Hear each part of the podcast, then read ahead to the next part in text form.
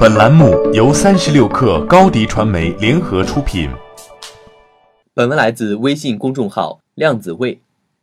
两周前的一个晚上，俄勒冈州波特兰市一名女士丹尼拉接到她老公同事的电话，提醒他们赶紧关掉亚马逊音箱，因为这个同事说他收到了一封语音邮件，内容是她和老公的对话录音。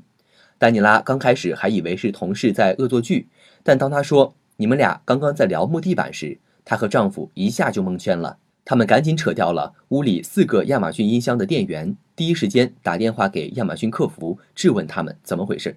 事关隐私，亚马逊相当重视，马上找工程师调出丹尼拉音箱的日志，试图搞清楚 Alexa 抽风的原因。初步调查后，亚马逊的客服代表给丹尼拉回电解释说。我们工程师看完你音箱的 log 之后，事情确实如你所说的一样，Alexa 出现故障了。我们真的很抱歉，但具体什么原因，亚马逊没有给出一个交代。客服只是一味的在长达三十分钟的电话里说了十五次“我们真的很抱歉”。丹尼拉自然不能接受这样的结果，自己的隐私受到了侵犯，至少亚马逊应该给个事故发生的原因说明吧。既然打电话给客服只能收到个道歉。那么，丹尼拉只能转向当地电视台了。电视台的采访视频一放出来，亚马逊就面临了很大的舆论压力，不得不向电视台进一步解释发生这样隐私泄露事故可能的原因。亚马逊首先要声明的是，他们没有监听用户对话。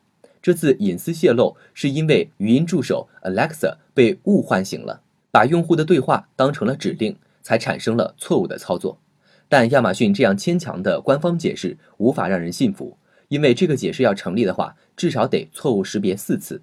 首先，音箱要先被误唤醒，然后用户接下来的对话还得出现类似发送短信的指令。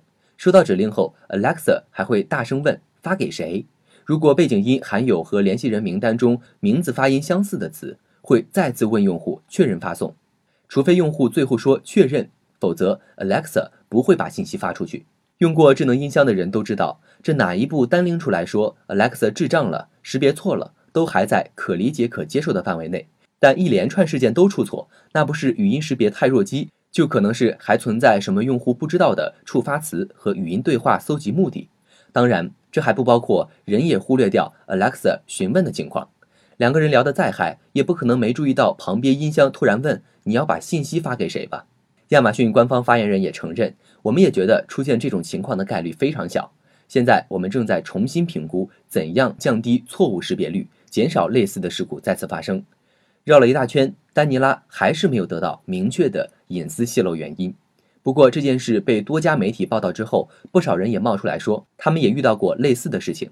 有人说，他朋友的同事收到过语音邮件，里面全是警笛声和尖叫声，吓得对方以为他朋友出什么事了。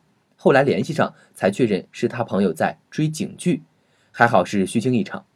还有自带产品思维的用户留言说，音箱能不能来个类似手机锁屏的设计，像防止手机乱拨号那样，防止音箱被聊天误触。评论区马上就有人回，音箱顶部的静音键就起这样的功能。还有人扔出了黑客黑完 Alexa 后，好心告诉亚马逊哪里有漏洞的链接。可能是在呼唤那些大隐隐于市的有良知黑客重出江湖。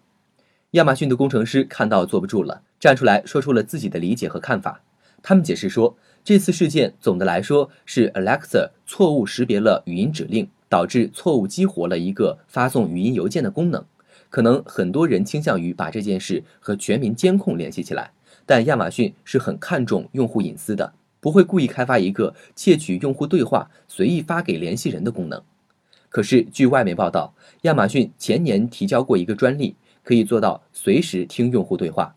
这个专利背后的算法，专门理解分析用户对话的内容，尤其是当对话出现“喜欢”或“购买”字眼的片段时。毫无疑问，亚马逊希望用这个专利获得更细分的用户群，投放更有针对性的广告。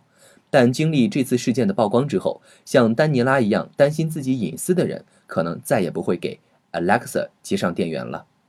一手商业资讯，精准创业风口，专属职场锦囊，尽在三十六课 APP，快来下载吧！微信关注松子收音机，收听更多名人大咖的专业解读。